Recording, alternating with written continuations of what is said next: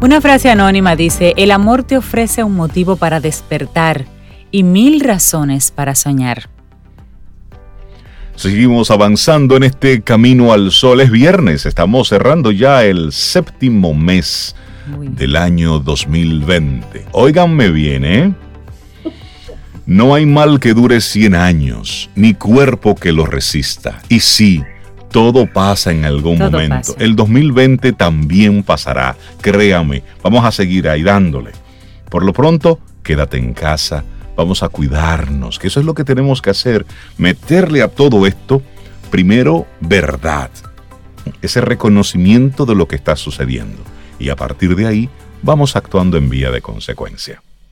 Así es. Darle los buenos días y la bienvenida a Daniela Que siempre comparte con nosotros esos temas tan sensibles con la naturaleza. Buenos días, Daniel, bienvenido a Camino al Sol. Buenos días, muchísimas gracias como siempre, aquí viviendo la experiencia de esta tormenta tropical que está eh, pasando por, por, tierras dominicanas. Así es. Ya lo que nos la experiencia. pero siempre quedan los vestigios. Exacto. Estamos en remanente ahora mismo. Exactamente. Te impactó un poquito, Daniel. Por experiencias, a veces los remanentes son lo que más sentimos. Eso ha pasado muchas veces. Sí, sí. Sí, así es. Así es. Bueno, y Daniel nos trae un tema que de alguna manera está atado a una fotografía que estuvo circulando hace unos días. Eh, de la revista Vogue, la nueva ley de residuos sólidos y controversia de playas sucias dominicanas, Daniel. Exactamente. Bueno, eh, se ha hablado mucho y, aquí mismo en Camino al Sol se ha comentado sobre esta publicación que presentaba eh, una, una, imagen. De hecho, es interesante porque la imagen no era exactamente de una playa sucia, sino de un manglar eh, sucio que desemboca en, en, la costa de Samaná. Y es muy interesante que esta controversia llegue, en mi opinión, en el momento perfecto, porque eh, el gran problema que ha visibilizado eh, esta fotografía, sin entrar mucho en si se debió mandar o no, el tema del turismo, que son temas muy sensibles que realmente hay que tomar en cuenta y quizás hay otras formas de llamar la atención. Sin embargo, eh, esa foto no es un montaje. Eso es una de las cosas que, hay, que hay que tener muy en cuenta. Eh, esa foto no es un montaje, esa foto es auténtica, esa, eh, esa situación se da en la desembocadura de muchos ríos. Sí, eh, es una foto real y la foto en lo que ya, ya está por aquí, Daniel. Sí. entonces... Ah, perdona, pensé que te habías desconectado. Sí, sí, que estamos aquí. Bueno, parte del de, el reto de Isaías es, uno de los efectos que estoy, que estoy sintiendo es que eh, he perdido mi, conexión de internet común y estamos aquí eh, bajo plan B. Ya. Eh, lo, importante es que, que, lo estamos logrando. Claro, claro que pues sí. Y hablábamos de que la foto es real, de que no es un montaje. Y eh, llega en el momento perfecto, en mi opinión, porque en este momento, por primera vez en la historia de la República Dominicana, realmente vamos a contar con un instrumento legal para poder hablar de soluciones a ese problema que presenta esa fotografía. Em, y es que el pasado 22 de julio, es decir, hace unos pocos días, se aprobó en el Congreso de la República Dominicana la Ley de Gestión Integral y Coprocesamiento de Residuos Sólidos.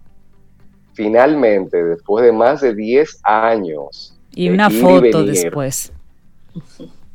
Sí, sí, sí, o sea, eh, han sido muchos, muchos años que se ha tratado de tener una ley que organice el tema de cómo manejamos los residuos, es decir, la basura en República Dominicana, que es un tema eh, muy, muy serio. Lo hemos hablado en otros programas cuando pasó el tema del incendio de Duquesa. O sea, esto es un tema que toca muchos problemas. Ahora estamos hablando de, de las playas sucias, pero es un tema que incluye muchísimas cosas. Entonces, eh, fíjense qué buena sincronía que finalmente ya vamos a contar, la ley aún no ha sido promulgada por el Poder Ejecutivo, no se espera que haya ningún obstáculo finalmente porque fue aprobada por eh, tanto por el Senado como por la Cámara de Diputados.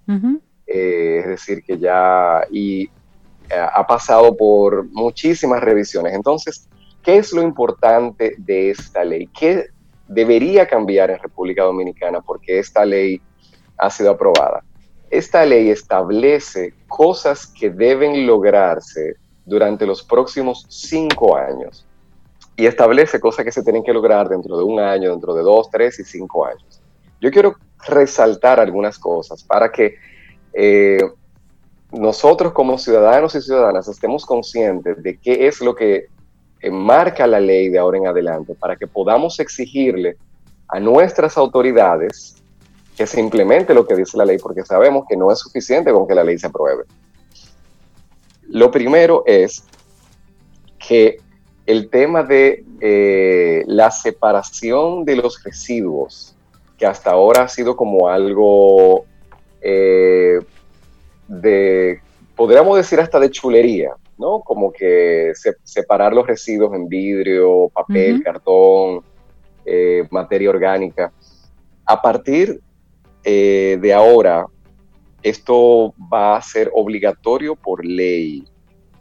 Buenísimo. Esto no es cualquier cosa. Hay personas en el país que hacen la separación en su casa, Daniel, pero hay que estar claro. Cuando la separen los diferentes, las diferentes bolsas y demás, llega el camión y las recoge toda junta. Entonces, al final no estamos haciendo mucha cosa. Claro, y era porque no había una ley que obligara a los ayuntamientos a que eh, realmente procesaran eh, los residuos separados de una manera correcta. No, no, no, tenían una orientación técnica de cómo que tenían que hacerlo, ni la obligación de hacerlo. Entonces ahora con esta ley, eh, todos los ver, pero lo que quiero comentar, una de las cosas más interesantes, y es que dentro de tres años, todos los vertederos eh, a cielo abierto del país, que son la mayoría, es decir, aquí la mayoría de la basura de República Dominicana no llega a un lugar donde se procesa correctamente, la mayoría van a un botadero al aire libre. Eh, según la ley, dentro de tres años, todos esos vertederos al aire libre, incluyendo Duquesa, tienen que ser cerrados, clausurados de los próximos tres años. Y tienen que ser sustituidos por rellenos sanitarios compartidos, es decir, que eh, como es una eh, tecnología un poquito, implica una inversión importante en muchos lugares del país, lo que se está proponiendo es que varios municipios van a utilizar un mismo relleno sanitario, que es una forma de manejar los residuos mucho más correcta, mucho más higiénica, que disminuye muchísimo todos los problemas que hemos vivido con el tema de los incendios, de eh, los desperdicios mal utilizados. Entonces, eso es otro tema que la ley eh, incluye. Y tres años no es poco tiempo, Daniel, para, para hacer ese eh, proceso. Tal vez sea poco tiempo, porque lleva muchos, muchos recursos. Sí. Bueno, eh, pero, que esté ahí, sea un mandato, aunque no sea a los tres años, pero que se comience es importante. Mencionabas a los buzos también, gente que vive precisamente de, recoger restos en la basura. Eh, los buzos tienen que ser ya formalizados de manera legal. según la ley, los buzos tienen ya que pasar a ser parte del sistema legal de cada ayuntamiento. Y hay un tema, una de las debilidades de la ley es el tema del plástico. En uno de los, y esto hay que decirlo para ser transparentes, en una de las versiones anteriores de la ley, el plástico de un solo uso, es decir, eh, eh, aquellos materiales que se fabrican de plástico que solo se usan una vez o, muy poco, por ejemplo, las botellas de plástico de refrescos de agua, eh, que solo se usan una vez, quedaban prohibidas. Eso era en la ley original, en la propuesta original de ley. Aquí en República Dominicana hay varias empresas que fabrican plástico. Entonces, ahí hubo un, un jamaqueo y una negociación y esa parte se sacó y se modificó. Entonces, lo que quedó es que por ley se va a reducir el uso de plástico y dentro de cinco años se va a prohibir la entrega gratuita de fundas plásticas en cinco años. Yo hubiese querido que fuera antes, pero bueno, la ley establece que en cinco años. Eh, como forma de compensar esa debilidad, porque todo el mundo estaba consciente de que era una debilidad, eh, se creó un programa de se crea realmente, la ley crea un programa de recuperación de foam y plástico.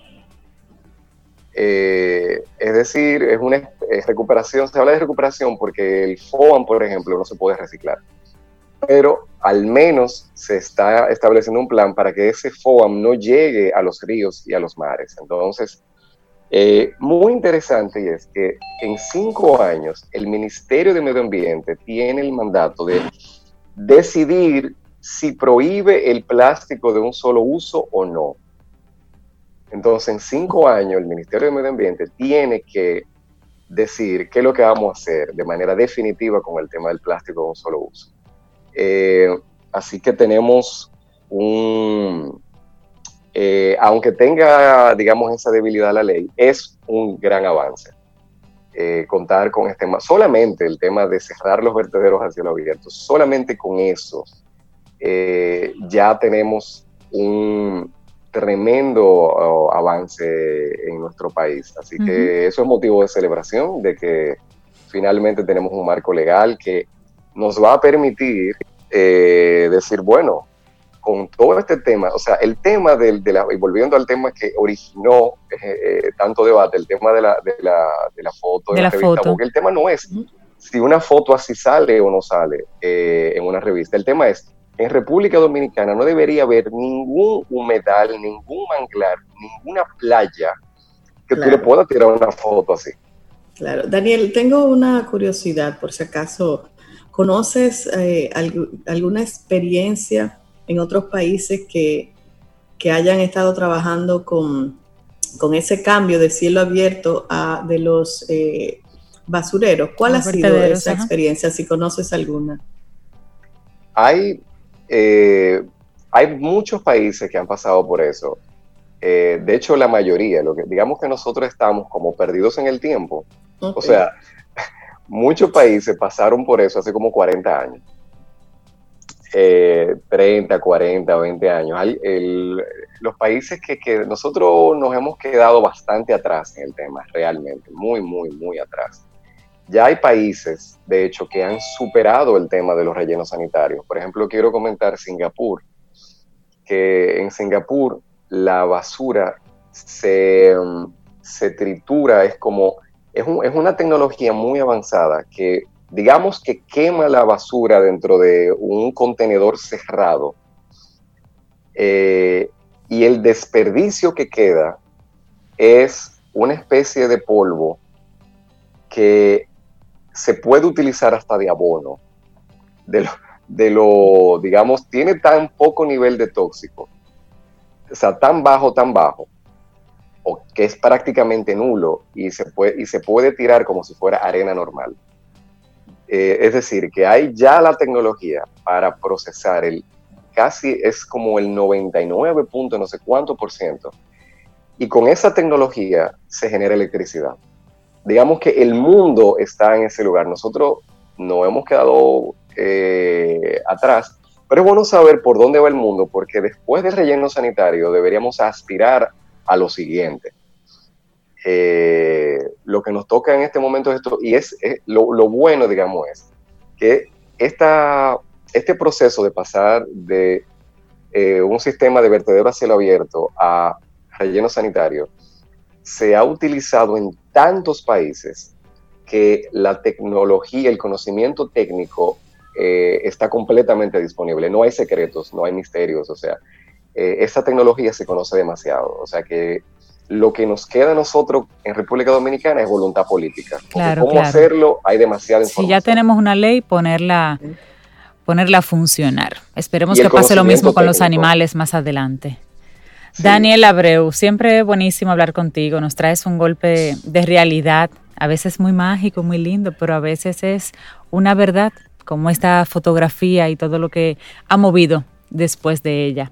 Bueno, la nueva ley de residuos sólidos y controversia de playas sucias dominicanas fue el tema que rápidamente así conversamos con Daniel. Digo rápidamente porque hay mucho por donde continuar y podemos continuar en la siguiente visita, Daniel, al programa. Sí, de hecho, con, hablando con Melissa, que Melissa me preguntaba, Daniel, ¿y cuándo? Eh, háblame del reciclaje y del plástico. Y le dije, bueno, tú me preguntas en el momento perfecto. Y Melissa y yo quedamos de que vamos a hacer juntos un día de esto un programa sobre instrumentos musicales con materiales reciclados. Ah, pero buenísimo, buenísimo. bueno. Así bueno, que pues viene una colaboración. Con excelente. Muchísimas gracias, Daniel. Buenísimo tu tema, como siempre. Y hoy, como, como casi siempre, Daniel trajo una canción y yo le invito, Daniel, a que seas tú mismo sí, bueno, como muy, como viene muy al caso de que ya ahora el tema de reducir los desperdicios eh, y reciclar ya va a ser un mandato legal. Eh, hay, una, hay un elemento también que incluye la ley, que es el tema de educación. Hay una parte de la ley que habla bastante de educar a la población, porque eh, esto no es suficiente con decir que se haga, hay que enseñar cómo se hace. Entonces, hay un músico fabuloso de Hawái llamado Jack Johnson, que mucha gente lo conoce. Jack Johnson es un gran ambientalista y él se sentía frustrado porque en Hawái no implementaban un programa de reciclaje de manera legal.